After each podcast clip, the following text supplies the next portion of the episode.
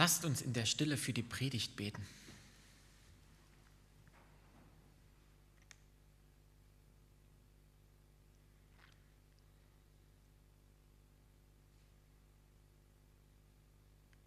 Amen.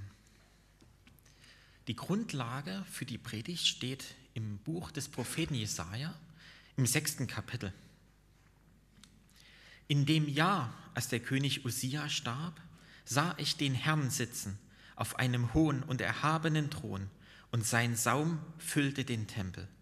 Seraphim standen über ihm, ein jeder hatte sechs Flügel, mit zweien deckten sie ihr Antlitz, mit zweien deckten sie ihre Füße, und mit zweien flogen sie.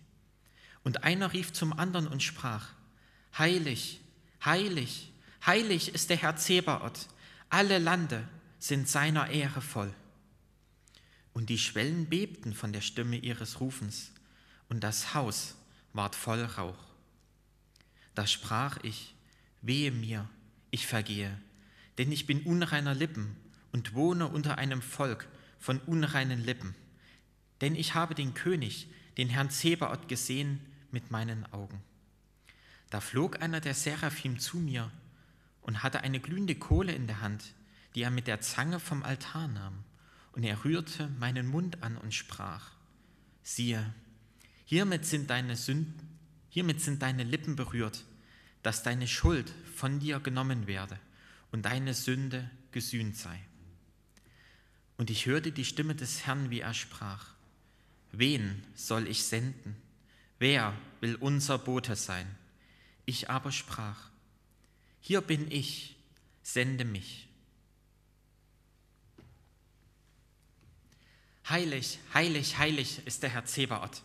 Sein herrlicher Glanz füllt die ganze Erde, rufen die Seraphim aus. Der erste gesprochene Satz im Bibeltext ist ein Lob auf Gott. Allein ihm gebührt die Ehre, allein ihm die Anbetung. Und der Tempel bebt. Heutzutage können wir mit richtig starken Lautsprechern auch unser Kirchgebäude auch dieses Kirchgebäude hier zum Beben bringen. Doch Jesaja, 800 Jahre vor Christus, hat eine Vision. Er geht in den Tempel und sieht etwas, das niemand der Anwesenden sehen kann. Normalerweise waren im Jerusalemer Tempel Hunderte von Menschen. Den ganzen Tag wurde geopfert und gelobt und gebetet und gesungen. An diesem Wochentag vermutlich war auch ein reger Betrieb.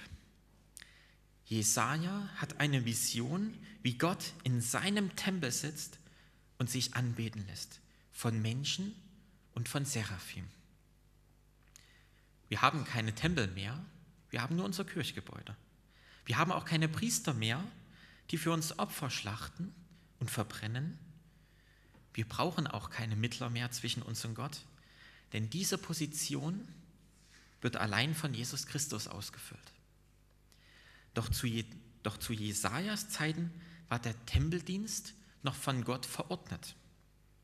Er hatte viele Vorschriften dazu gegeben, welche Tiere an welchem Tag und welche Teile von diesen Tieren verbrannt werden sollen und welche von den Menschen zu essen sind.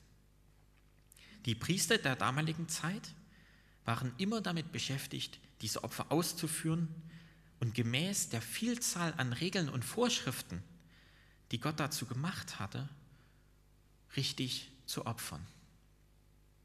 Dazu lasen sie die Schriften, die wir heute Altes Testament nennen. Und trotz dieser Lektüre fragt Gott, wen soll ich senden? Wer will unser Bote sein? Was war denn passiert, dass die Priester nicht mehr auf Gott hören? Sie opfern zwar, aber sie fragen nicht mehr nach ihrem Gott, einem Gott, dessen Glanz die ganze Erde erfüllt. Dazu müssen wir in die vorangegangenen Kapitel des Buches Jesaja schauen. Die Menschen werden darin als die Menschen werden darin von Gott als ungerecht bezeichnet. Sie haben die Werte Gottes vergessen und sie suchen ihren eigenen Vorteil. Bei Gott haben die Witwen und die Armen, die Waisen einen ganz besonderen Schutz. Doch von dem Israel zur Zeit Usias kann das nicht gelten. Durch das gesamte Alte Testament ziehen sich immer wieder die Aufforderungen, die Armen zu unterstützen, die Witwen zu versorgen und die Waisen aufzuziehen. Daher bezeichnet Gott diese Zeit auch als besonders schuldbeladen. Doch gleichzeitig reicht Gott diesem Volk, diesem ungerechten Volk die Hand und spricht zu ihm, auch wenn eure Sünden scharlachrot sind, können sie wieder weiß werden. Also auch wenn die Generation Jesajas Mist gebaut hat und Gottes Werte vergessen hat, ist es nicht zu spät. Bei Gott gibt es kein zu spät, Fehler einzugestehen, keine unlösbaren gesellschaftlichen Probleme. Dies geschieht dann auch im sechsten Kapitel mit dem Mann Jesaja. Er sieht, wie der ganze Tempel von Gott ausgefüllt wird. Wenn Gott eine Kerze wäre, dann würde er so stark strahlen, dass im gesamten Tempel kein Schatten mehr wäre. Wenn Gott auf dieser, in dieser kleinen Kerze hinter mir wäre, wenn seine Glanz, seine Herrlichkeit in dieser kleinen Kerze hinter mir wäre, dann gäbe es auch in diesem Kirchgebäude keinen Schatten mehr. Die letzte Ritze dort oben, irgendwo ganz da hinten, wäre von Gott erleuchtet. Das ist die Herrlichkeit Gottes. Und als Jesaja diese Herrlichkeit sieht, die Ausstrahlung Gottes erkennt, platzt es aus ihm heraus. Wehe mir, ich bin verloren, denn ich bin ein Mensch unreiner Lippen und lebe in einem Volk mit unreinen Lippen. Jesaja und Gott stehen sich nun gegenüber. Jesaja sieht keinen Schatten in der Herrlichkeit Gottes, keinen Makel, kein Malheur bei Gott. Doch bei sich selber sieht er schlechte Worte und Eigennutz, eben einzelne Taten und auch eine Einstellung. Er erkennt seine eigene Herkunft und damit auch die gesellschaftlichen Fehlstellungen seines Volkes an. Und Gott, Gott handelt zuerst an Jesaja, was er dem ganzen Volk versprochen hat.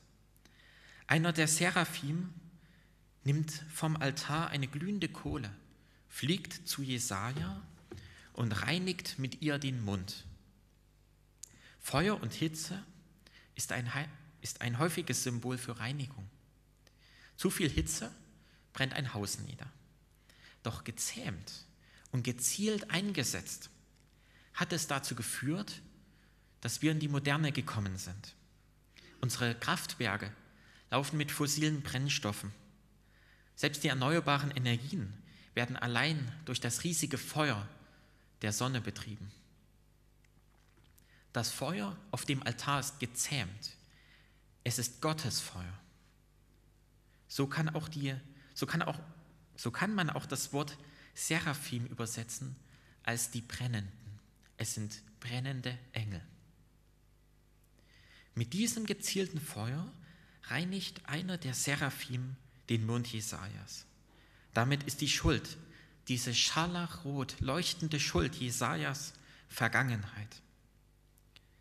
Nach dieser Reinigung fragt Gott in die Gesellschaft der Engel im Tempel hinein: Wen soll ich senden? Wer will unser Bote sein? Und Jesaja antwortet: Sende mich. Aus dem Mann Jesaja wird ein Prophet, ein Berufschrist. Letzte Woche war Pfingsten, das Fest der Berufung durch den Heiligen Geist. Vor 2000 Jahren ging von Israel eine Berufungswelle aus, die nicht vor den Griechen und den Römern Halt gemacht hat, der auch hier in Deutschland 2000 Jahre lang christliche Kirchen gebaut hat. Und Gott hat seitdem alle Menschen durch den Heiligen Geist gereinigt, die sich vor ihm zu ihren Sünden, ihren Fehlern bekannt haben, die ihre eigenen Taten und Einstellungen eingesehen haben und sich haben von ihm reinigen lassen. Deswegen auch dieses weise Gewand, was mein Bruder im Herrn, Samuel Ostermann, anhat. Es ist ein Zeichen dieser andauernden Reinigung. Und dadurch sind wir nun auch alle miteinander Berufschristen. Der Geist Gottes, der Heilige Geist, wohnt 24 Stunden, sieben Tage die Woche in uns. Nicht nur die 40 Stunden auf Arbeit oder die eine Stunde heute Morgen im Gottesdienst. Für mich waren es zwei. Ich bin noch hergefahren aus Leipzig. Berufschristen sind nicht Angestellte der Kirche, sondern wir alle sind Angestellte Gottes. Das zeichnet uns als Berufschristen aus. Es ist kein Beruf, in dem wir Geld bekommen für unsere Arbeitskraft, sondern in dem zuerst Christus für uns gegeben wurde. Und dieser Gott, der seinen eigenen Sohn gibt, das ist ein ganz spendabler. Er gibt mehr, als wir verdienen. Diese Reinigung ist mehr, auch mehr, als ich verdient habe, denn ich muss mich selber zu den Menschen zählen, die unreine Lippen haben, die wieder und wieder und wieder durch Fehler unrein werden. Unrein heißt nicht von Gott. Reinheit heißt demnach von Gottes Willen bestimmt. Mein Verdienst vor Gott wäre eigentlich nicht die Vergebung von Schuld, die Reinigung, sondern dass sich Gott von mir abwendet, dass er mir kündigt. Doch meine scharlachrote, scharlachrot leuchtende Schuld wird mir jeden Tag wieder von Gott vergeben. Sie wird jeden Tag wieder weiß. Und er könnte mich eigentlich fristlos kündigen. Doch ich darf weiterarbeiten. Ich darf weiter Christ sein. Unser Gott ist ein Gott vieler, vieler, vieler zweiter Chancen. Jesaja bekennt seine eigene Sündhaftigkeit über seine Lippen. Jesaja sprach Worte, die nicht Gottes Willen entsprachen. Der Wille Gottes ist unglaublich tief und auch unglaublich breit. Und keiner von uns, egal wie lange man Theologie studiert, auch unsere Professoren, 50 Jahre Studium hinter sich, auch sie können den Willen Gottes nicht ganz erfassen. Sein Wille ist wie sein Glanz, so viel heller, so viel tiefer, als wir uns vorstellen können. Um es mit den Worten der Bibel zu sagen, was der Wille Gottes ist. So sehr hat Gott die Welt geliebt, dass er seinen eigenen Sohn gab, um sie mit sich zu versöhnen. Wir wissen nach wie vor ganz vieles nicht und deswegen mag ich diesen Spruch so. Die Wege des Herrn sind unergründlich. Doch was wir wissen, dass diese Reinigung geschieht. Wie diese Reinigung bei euch aussieht, fragt Gott. Reinigung fängt bei jedem an. Denn Jesus, Jesus Christus hat sich ans Kreuz nageln lassen, ist gestorben und am dritten Tage auferstanden. Wer den Heiligen Geist in sich wohnen lässt, der lässt ein reinigendes Feuer in sich wohnen. Der Heilige Geist ist es auch, der diesen Willen, dass wir angenommen sind von Gott, in unsere Gedanken und in unsere Gefühle legt. Und auch bei Jesaja hat dieser, dieses Feuer weiter gereinigt, hat das Leben von Jesaja weiterhin bestimmt. Und die Frucht dieser Reinigung, das sagt Paulus, die Frucht dieser Reinigung ist Liebe, ist Freude, Frieden, Geduld, Güte, Großzügigkeit, Treue, Freundlichkeit und die Selbstbeherrschung. Und so bleibt diese Predigt mit einem gewollten offenen Ende, auf das diese Reinigung in uns einzieht. Vater, segne uns, reinige uns, zeige dich uns, Herr. Amen. Und der Friede Gottes, der höher ist als alle Vernunft und auch herabgekommen ist um uns zu ihm aufzuheben. Bewahre unsere Herzen und Sinne in Jesus Christus. Amen.